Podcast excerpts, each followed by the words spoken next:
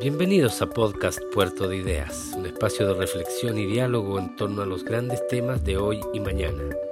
En el episodio de hoy escucharemos la Cátedra Puerto de Ideas realizada junto a la Universidad de Valparaíso, Juventud y Participación Política, a cargo del politólogo español Joan Subirats, en el marco del Festival Puerto de Ideas Valparaíso 2020.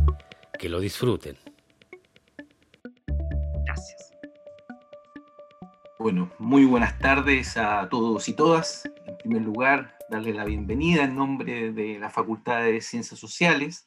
Saludar eh, muy cordialmente al señor rector subrogante, profesor Cristian Corbalán, y a la señora Chantal Señorio, con quien eh, hemos eh, dado inicio a este nuevo proyecto en el marco de la colaboración de la Universidad del Paraíso y Puerto Ideas. También una bienvenida especial a profesor Joan Sobirat, quien compartirá hoy día la conferencia con nosotros.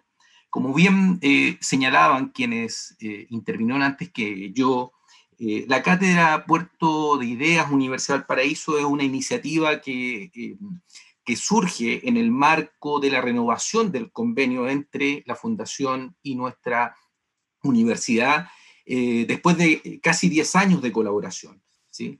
Y eh, como cátedra lo que pretende en lo fundamental es establecer un espacio lo más permanente posible en el cual exista un debate, una deliberación pública con respecto a temas relevantes eh, sobre el desarrollo de la sociedad y los seres humanos, a partir de la contribución que pueda hacer esta, esta facultad de ciencias sociales, eh, abierta a los académicos, estudiantes de la universidad, pero también abierta a los distintos actores de la sociedad civil, ¿verdad? Y desde ese punto de vista me, parece especialmente relevante que a pesar de las circunstancias paradójicas que ha supuesto la pandemia a través de obligarnos a establecer estas distancias forzosas, sin embargo también, eh, digo paradójicamente, nos ha permitido eh, ampliar eventualmente el impacto de algunas de estas actividades a través de estas plataformas de las cuales estoy hoy día haciendo uso junto a ustedes.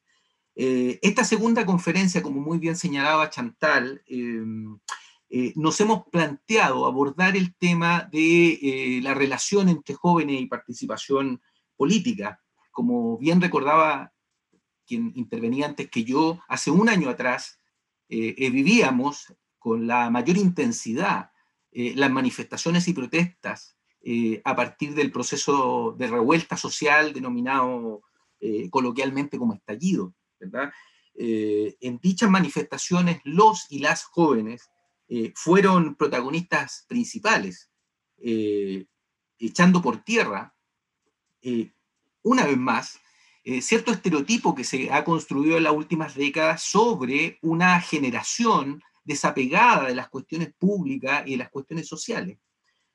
vale la pena destacar en esta instancia eh, que ya varios investigadores e investigadoras de las ciencias sociales hemos venido sosteniendo hace años, eh, que desde el año 2006-2011 en Chile se inicia un ciclo de acción colectiva que eh, define o que, o que más bien redefine la relación entre la política y los jóvenes a partir, por ejemplo, del impacto de las nuevas tecnologías, a partir de la puesta en escena de nuevas maneras de eh, manifestación a través de repertorios de acción colectiva eh, mucho más performáticos y que por lo tanto eh, ciertas categorías debían ser repensadas. muchos autores y autoras chilenas venían planteando estas cuestiones, lo cual no necesariamente los columnistas que se vieron por sorprendidos con el llamado estallido social parece que habían leído. Eh, en la conferencia de hoy hemos invitado al destacado intelectual Joan Sobirat, quien precisamente eh, abordará algunos aspectos de esta relación en una clave probablemente más internacional, eh, tratando de entender la complejidad de los actores y las actrices juveniles de hoy día. preguntas que probablemente circularán. ¿De qué están hechos los miedos, los deseos y las luchas de los y las jóvenes de hoy? Eh, cómo participan en la política, cuál es el impacto que están teniendo en ella, eh, qué rol juega la supremacía digital en su toma de decisiones. Son preguntas que probablemente movilizan la reflexión que vamos a compartir hoy. El profesor Subirat, eh, permítanme presentarlo de manera formal, es doctor en ciencias económicas por la Universidad de Barcelona y catedrático de ciencia política e investigador del Instituto de Gobierno y Políticas Públicas en esa misma universidad. Es especialista en temas de innovación, democracia, políticas públicas, transformación cultural y urbana.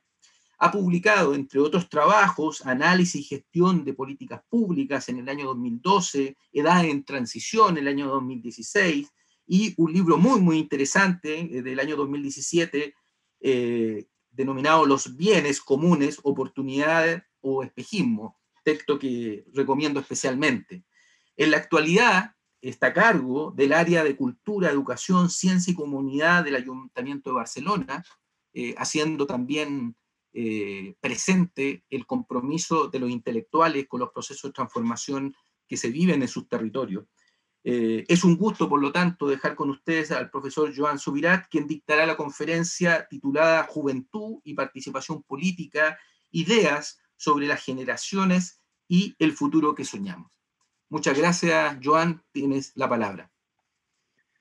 Muy bien, muchas gracias. Gracias a todos. Gracias al rector, ante todo, y al decano por, por esta oportunidad de participar en las actividades de la Universidad del Paraíso.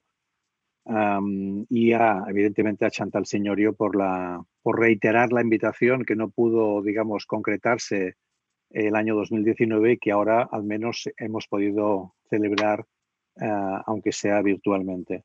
Encantado también de estar en contacto con Valparaíso, es una ciudad que, como decía Chantal, eh, digamos, eh, conecta con Barcelona por no ser capital del Estado, por ser una, una ciudad de, mar y tener un impacto muy importante en, todo lo que es la recepción que a través del mar históricamente se ha dado de procesos de innovación. Ah, conozco Valparaíso, es una ciudad encantadora ah, y por lo tanto con muchas ganas de, poder aceptar esa invitación que hoy se ha reiterado de poder visitar de nuevo Valparaíso y su universidad. Ah, voy a ir directamente al tema. realmente eh, jóvenes, participación y política son tres conceptos todos ellos y me veo obligado un poco a empezar por ahí que de por sí ya, son, ya tienen una perspectiva crítica y, y que conviene comentar. Estamos en una sociedad cada vez más heterogénea y en la cual el propio concepto de generación está sufriendo, digamos, muchas transformaciones. No es lo mismo hablar de juventud en el siglo XX que hablar de juventud en el siglo XXI, ¿no? Porque los inicios y los finales de la juventud, por ejemplo, están mucho más en discusión, ¿no? Eh, cuando empieza la juventud a los 16 años, a los 18, Ah, penalmente, eh, políticamente, ¿no? Son edades, son edades distintas. ¿Cuándo acaba esa juventud? ¿A los 21, a los 25, a los 30, a los 35?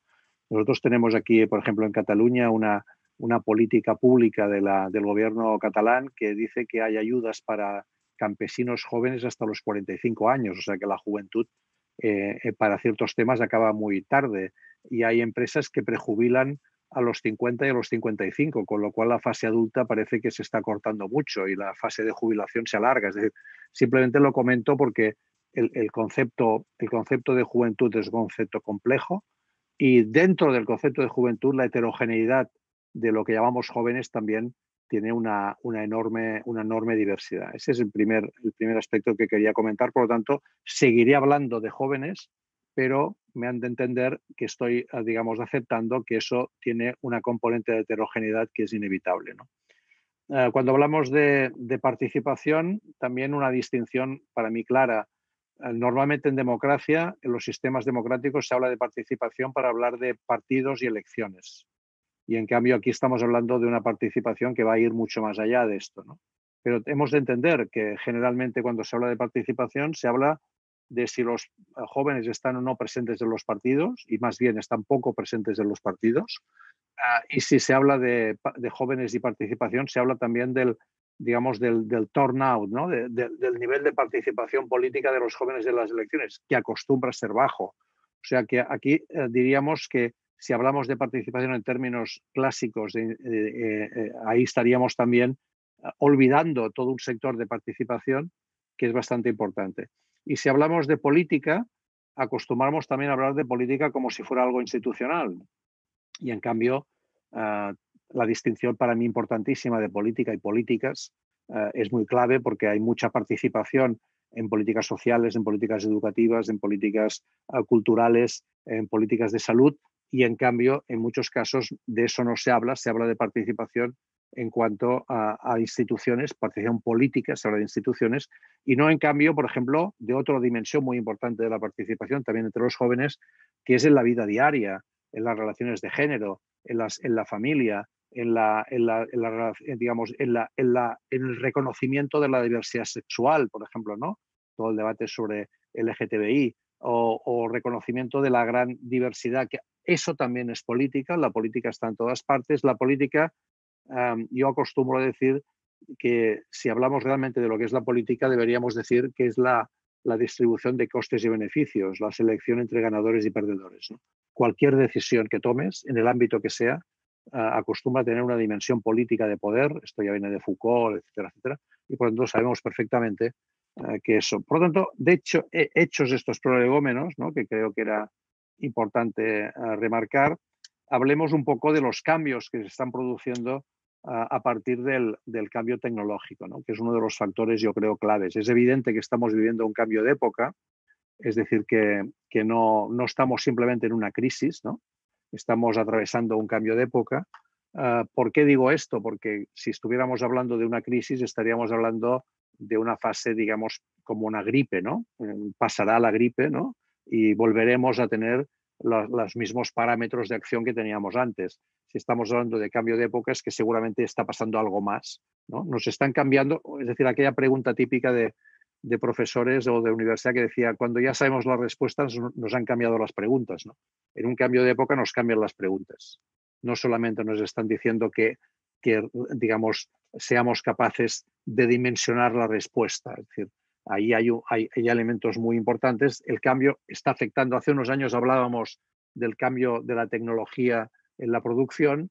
Hoy estamos hablando de cómo compramos, ¿no? O de cómo nos relacionamos, o de cómo nos movemos en Valparaíso a través del Google Maps, ¿no? Es decir, estamos hablando de, de la cotidianeidad. No estamos hablando, digamos, de elementos, digamos, grandes. Estamos hablando de nuestra relación diaria, constante con la tecnología con los datos, con esa constante, digamos, ah, tensión entre lo que es la privacidad y lo que es ah, la dimensión colectiva. Es decir, que la tecnología nos está cambiando la vida y eso realmente es un cambio, es un cambio de época, como pasó también cuando hubo la revolución industrial. Lo hemos de reconocer, también ahí hubo un cambio de vida muy importante. Es decir, estamos hablando de una dimensión de cambio de época de este, de este nivel.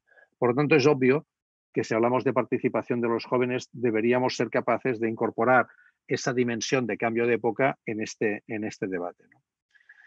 ¿Cómo cambia la, tecnología o este cambio de época? ¿Cómo está cambiando las formas de participación política? Lo cambia de muchas maneras. El formato tradicional de relaciones en política acostumbraba a ser un formato más bien unilateral, es decir, que hay una oferta política desde los partidos políticos que es aceptada o no por parte de los jóvenes si quieren participar en esa dimensión política que los partidos les ofrecen. Es decir, hay una relación jerárquica de un emisor, es decir, como si estuviéramos hablando también de, los medios de comunicación, ¿no? es decir, la misma lógica de emisor y receptor, la misma lógica de construcción de, de, oferta y recepción ¿no? por parte de la demanda se, se, daba también en el ámbito de los partidos. ¿no?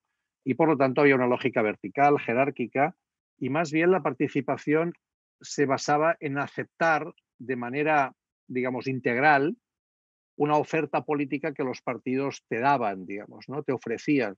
Detrás de esa oferta política acostumbraba a ver además una idea de los, alemanes saben de, una Weltanschauung, ¿no? De, de, una visión del mundo. Tú aceptabas detrás de esa visión del partido una forma de ver el mundo, ¿no?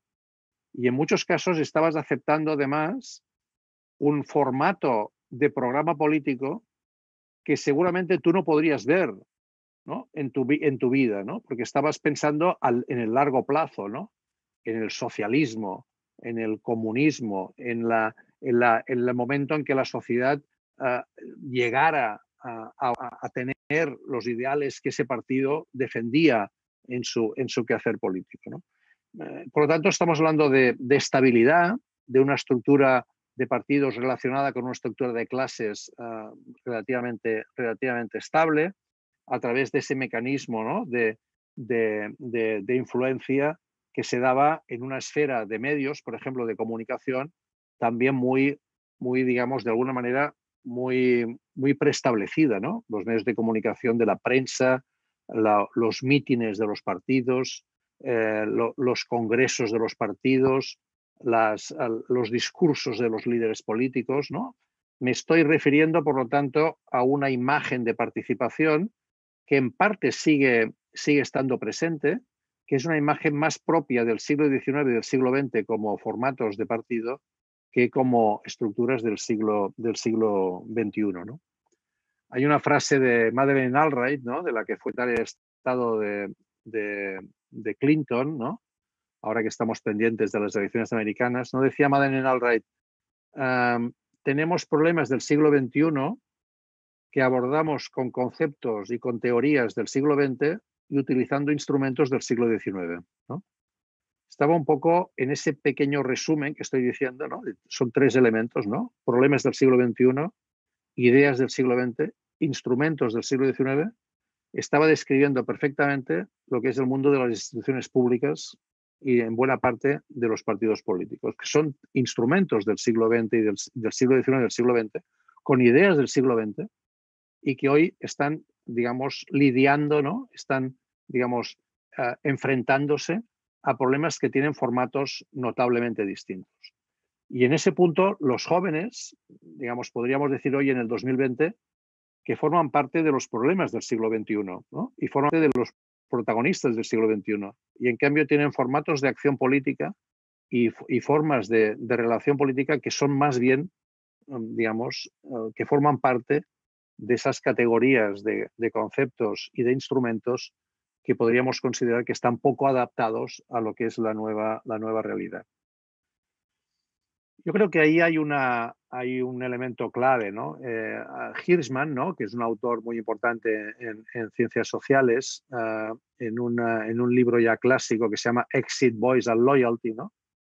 se refiere a la, a la diferencia que hay entre el ámbito privado y el ámbito público en relación a los formatos de participación, de aceptación o no aceptación de lo que se ofrece. ¿no? Dice, dice Hirschman que cuando habla de éxito, de irse, dice, en el fondo, en el mercado, cuando, una, cuando un negocio, un supermercado o una tienda no te gusta, lo que haces es irte, ¿no?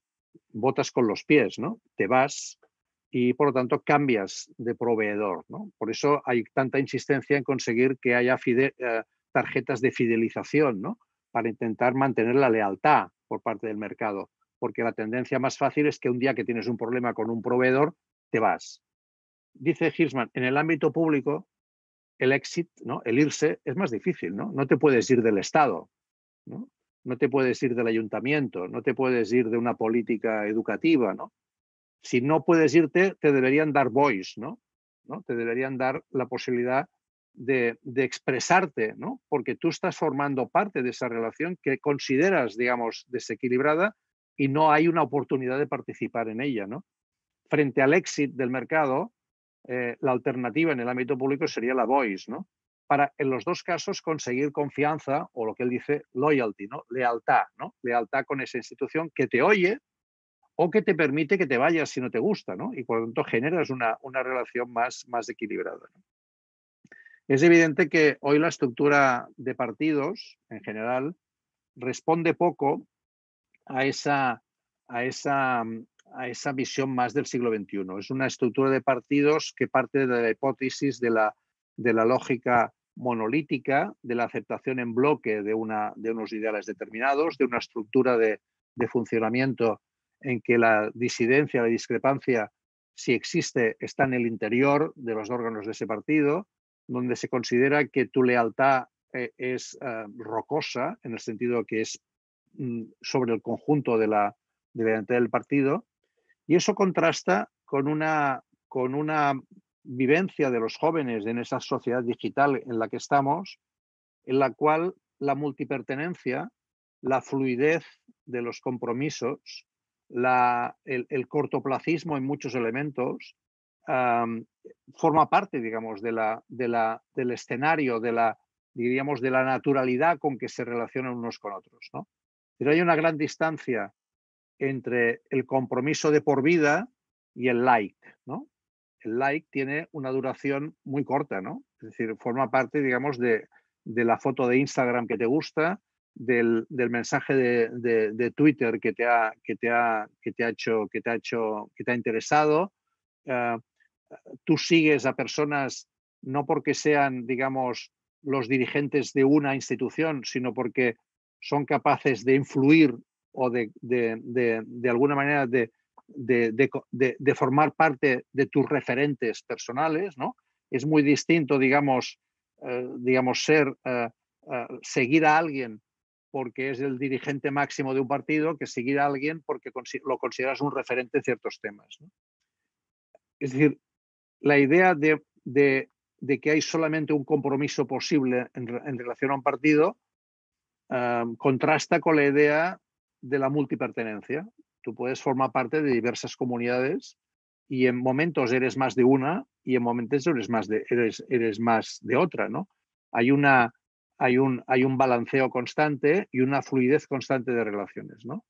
Yo me acuerdo muy bien que, que cuando hubo aquí el gran estallido, digamos, ¿no? cuando hablando de estallido en, Barcelona y en España se dio en el 2015, ¿no? En, lo que se llamó el movimiento 15M o de los indignados, ¿no? donde hubo un momento así también de gran agitación y, y, alzamiento social, un dirigente político, del, concretamente del Partido Socialista en, en Barcelona que yo sabía que estaba, que él sabía que yo estaba más bien en contacto con ese sector y sabía un poco qué estaba pasando, me dijo, oye, dice, dice, tengo algunas preguntas, ¿no? Dice, oye, ¿cómo podría yo realmente, digamos, ah, hablar con alguien que represente este sector, ¿no?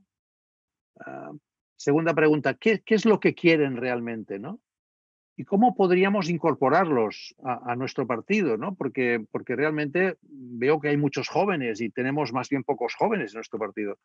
Yo le respondí que son tres preguntas equivocadas, ¿no? No puedes hablar con alguien concretamente porque no hay un representante de algo que es una especie de gran momento de confluencia y de comunión social. No está muy claro lo que quieren, lo que están expresando es un rechazo a lo que hay, pero no hay un programa alternativo que se pueda concretar en puntos muy concretos y además es imposible que los puedas capitalizar políticamente, ¿no? O sea, son tres preguntas equivocadas, ¿no? no has entendido nada, ¿no? Era, la, era un poco la respuesta, la respuesta general, ¿no?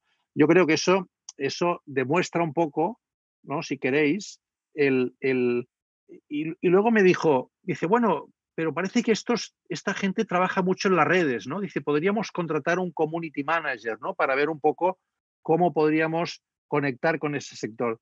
Digo, es otro error, porque no es un problema de comunicación. El movimiento al que tú estás intentando, con el cual estás intentando relacionar, está formado por community managers. O sea, todos ellos están trabajando en la red de manera natural.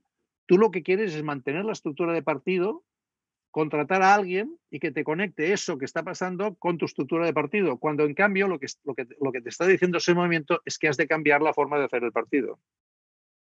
Claro, eso, si queréis, es una expresión muy concreta, ¿no? Que no sé hasta qué punto tiene correlación con lo que sucede ahora en Chile, ¿no? Entre una, entre una digamos, una, una forma de hacer colectiva, comunitaria, con lazos, con lazos débiles, pero que son fuertes en ciertos momentos, ¿no? De comunión colectiva, con una estructura de, identificación, de militancia y de adhesión inquebrantable a una estructura de partido, ¿no? Como si fueran eso dos lógicas que se pudieran, son como, eh, como el, agua y el aceite, ¿no? No, no funcionan de esa manera, ¿no? Y esto exige, digamos, una forma de entender las relaciones con, la, con las formas de participación juvenil muy distintas en los formatos, en las formas de hacer, en, la, el reconocimiento de la discrepancia y de la multipertenencia como algo natural. Segundo aspecto también, los partidos tienen formatos, lo decía antes, más bien de programación a largo plazo.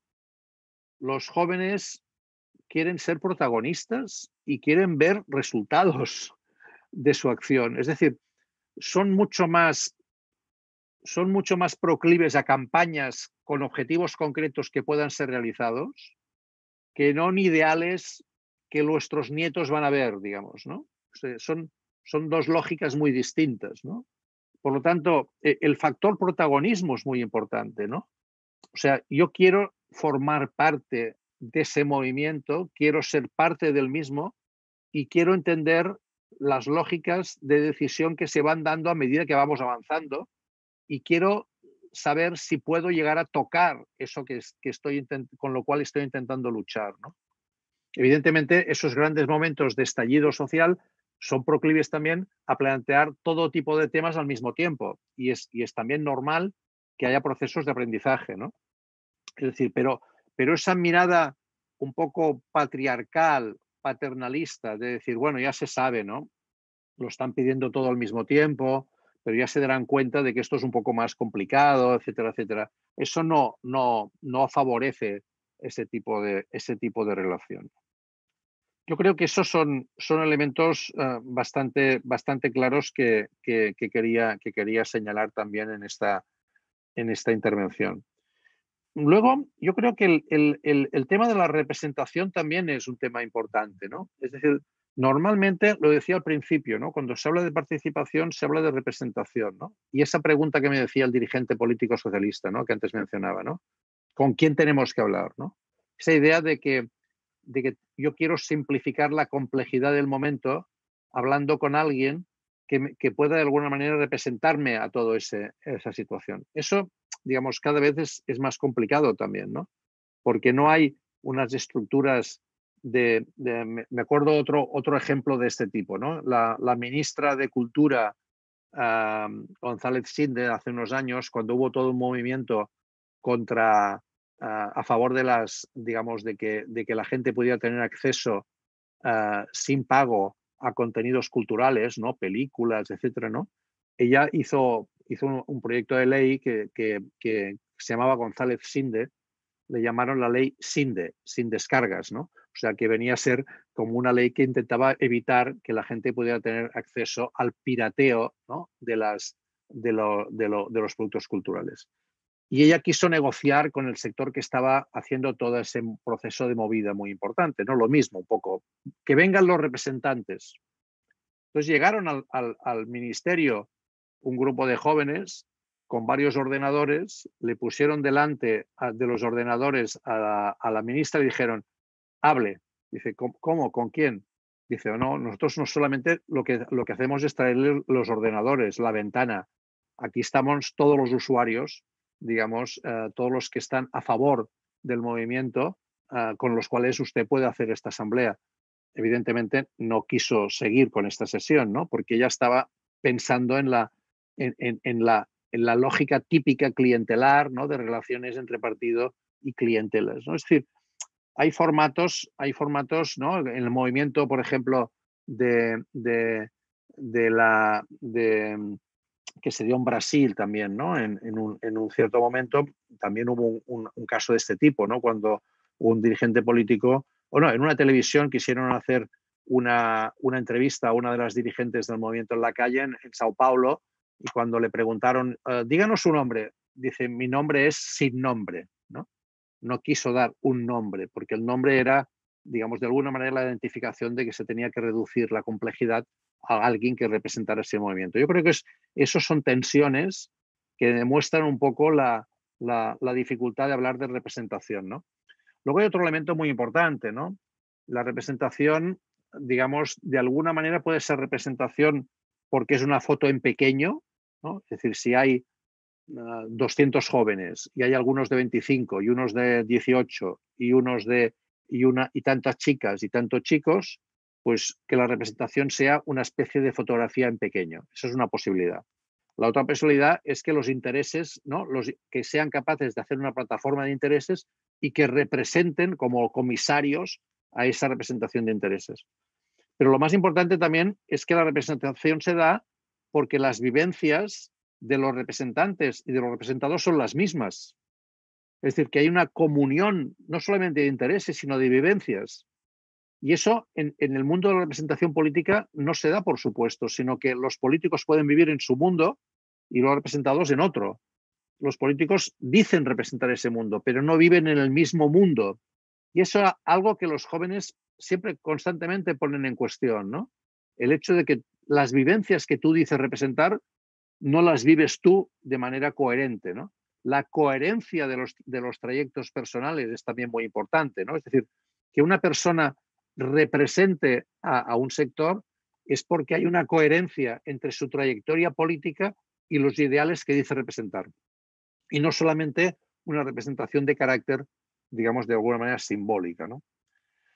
Y en, la, en esta parte final quería abordar otro, otra, otro elemento que me parece especialmente importante, ¿no? que es la edad para votar o la edad para participar. O sea, ¿a qué edad empieza la participación política? Esto cada vez va a ser más relevante. ¿Por qué? Porque cada vez somos más conscientes de que las decisiones que se toman tienen lo que se llama un efecto sombra para el futuro. Es decir, muchos de los que sufrirán las consecuencias de las decisiones que hoy se toman no forman parte de los que deciden, de los que toman esas decisiones. Es decir, el efecto sombra de las decisiones que hoy tomamos, por ejemplo, en temas claves desde el punto de vista ambiental, no las van a, sufrir en sus carnes las, las, personas que hoy quizá las están tomando, personas como yo, ¿no? yo tengo 69 años, por lo tanto mi, horizonte vital es limitado y en cambio las personas como mis nietos, uno de cuatro años y uno de dos, no, van, no, no son capaces de formar parte de, esas, de, esas, decisiones que en cambio van a tener mucho impacto sobre ellos. Estoy refiriendo a algo, por ejemplo, no es no solamente el, voto de los 16 años, que es una de las posibilidades que se plantea, ¿no? Sino, como dice el, think tank Demos, que es un think tank del Labour Party en, en Gran Bretaña, ellos proponen de manera un poco provocadora, pero que se vote desde los cero años. Y que el tutor o tutora de esas personas tenga tantos votos como personas, como niños y niñas estén a su cargo hasta los 16 años y a partir de los 16 que las personas puedan votar directamente. ¿Por qué? Porque de alguna manera se parte de la hipótesis que esto plantearía políticamente el debate, ¿no? De cómo decisiones que se toman hoy afectan a personas que en cambio no están representadas en esa toma de decisiones. Esto tiene incluso, incluso un correlato que sería decir, ¿por qué no imaginar que a partir de una cierta edad la gente debería dejar de votar? Porque claro, de alguna manera hay un porcentaje muy importante de, toma de decisiones, de, personas que toman decisiones, que además son los que más participan en, en las elecciones, normalmente son las personas mayores, que tienen intereses a muy corto plazo y que pueden sacrificar problemas de largo plazo por su corto plazo. Y esa es una tensión también que se, que se está dando también a nivel, digamos, de, del debate político, ¿no? Ah, sobre cuál es, cuál es la relación entre democracia y edad, ¿no? Eh, el ejemplo son los, los ah, e, el movimiento Fridays for, Future, ¿no? Eh, el movimiento de jóvenes de menos de 16 años, ¿no? Que se dio en todo el mundo con Greta Thunberg, ¿no? que los viernes ¿no? salían a las calles ¿no? en muchas partes del mundo y siguen saliendo en muchas partes del mundo para reivindicar ¿no? su, su exigencia de que se tenga en cuenta la dimensión climática, las decisiones que se toman hoy, cuando en, en buena parte ellos como generacionalmente no pueden tomar parte de esa decisión. Es decir, hay derecho a que tomemos decisiones sin tener en cuenta los efectos que esas decisiones van a, tener en cuenta en el futuro? Ese también es otro, otro elemento muy importante cuando hablamos de juventud y participación, porque estamos refiriéndonos a, aquellos que durante más tiempo van a tener que sufrir o gozar, depende, las consecuencias de, las decisiones que tomamos hoy. ¿no? Yo creo que está, en este sentido, la idea de representación también se queda corta cuando hablamos de, este tema. Por lo tanto, recapitulando un poco ¿no? en, este, en estos minutos que me quedan. yo diría, hay un desajuste muy claro entre los formatos de representación política y de participación política que habíamos de alguna manera establecido ah, después de muchos años de democratización, porque recordemos que, que se vota a los 18 años después de años en que se votaba a los 30, a los 25 y a los 21, después de años en que solamente votaban los hombres y después votaron las mujeres, después de años, ¿eh? es decir, que el proceso de democratización a lo largo del 19 y del 20 ha sido muy importante, pero estamos donde estamos, que es en el 2020. En el 2020 los formatos de representación política tienen problemas graves que, creo que en parte los he, incorporado. Y luego hay otro tema que es la participación. Los formatos de participación también sufren de un nivel, digamos, de, de, estructuración, de, de, articulación, que, es, que son poco, digamos, eh, están poco relacionados con la, con la, con la, dimensión, con la dimensión digital. ¿no? Hay, una, hay un conjunto de ideas que ya se han ido desplegando, que ahora no tengo tiempo de desarrollar, pero que se relacionaría con los formatos de decisión eh, y de participación universal en tomas de decisión del Parlamento. Vosotros ahora estáis en plena fase constituyente, ¿no? Y hay, un, hay, una, hay algunas ideas, por ejemplo, que se, que se plantearon en un cierto momento. Es decir, para, para poner el ejemplo de España, con esto acabo hay, digamos, 350 diputados en el Congreso de Diputados en España que representan más o menos 35 millones de personas. O sea, cada diputado representa unas 100.000 personas. Lo que se propuso en un momento determinado, en el 15M, en el momento de indignados, es que ciertas decisiones que tuvieran un nivel de significación alto, que fueran significativas políticamente, tuvieran que plantearse en, formatos de decisión colectiva de carácter universal. Es decir, por ejemplo, la ley X, esa ley que va a ser muy importante, va a votarse el día 15 de enero del 2021. Pero la semana antes, todo el mundo puede votar utilizando el sistema electrónico que consideremos y habrá 700 votos. 350 votos que saldrán, digamos, de la opinión popular eh, hecha a través de Internet y 350 votos de los, de los diputados en el Congreso. Y solamente se aprobará la ley si suma, si la, si la mayoría de 350 y 350 se da. Y además así contrastaríamos también el grado de relación, de correlación que existe entre la opinión popular expresada libremente durante una semana, eh, eh, utilizando los mecanismos de control que ya pueden existir de legalidad en la, en la decisión, con los 350 diputados elegidos anteriormente. Es, un tema complejo, eh, deberíamos desarrollarlo más, pero lo que pone de relieve es cómo hemos, podemos ir imaginando formatos de participación política, no solamente para jóvenes, para el conjunto de la población, que incorporen también dimensiones de participación que hoy la tecnología permite que hace años no permitía. Es decir, ah, cuando se habló de democracia representativa, se partió de la hipótesis de que era imposible reunir al pueblo. Y por lo tanto se tenía la, distinción entre la democracia de los antiguos y la democracia de los modernos, es la representación. En el ágora ateniense podían teóricamente ir todos. Ya sabemos que no iban ni las mujeres ni los esclavos, pero podían ir todos, los ciudadanos. Ahora, como eso no podía ser, se, se tuvo que hacer la representación. Ahora, tecnológicamente empieza a ser posible que todos estemos digamos, formando parte de la decisión. Evidentemente, esto tiene problemas de carácter demagógico, de carácter, digamos, que son que deberíamos discutir, afrontar, pero lo que estoy poniendo de relieve es algo que, que, un poco he resumido con la frase de Albright, ¿no? Problemas del siglo XXI, ideas del siglo XX, instrumentos del siglo XIX. Espero que con esto haya respondido un poco a la, a la petición que tuve por parte de, del Puerto de las Ideas y de la cátedra y de la cátedra de Universidad de Valparaíso. Encantado de haber participado. Gracias por escuchar podcast Puerto de Ideas. No olvides seguirnos a través de las redes sociales para enterarte de todas nuestras actividades. Hasta pronto.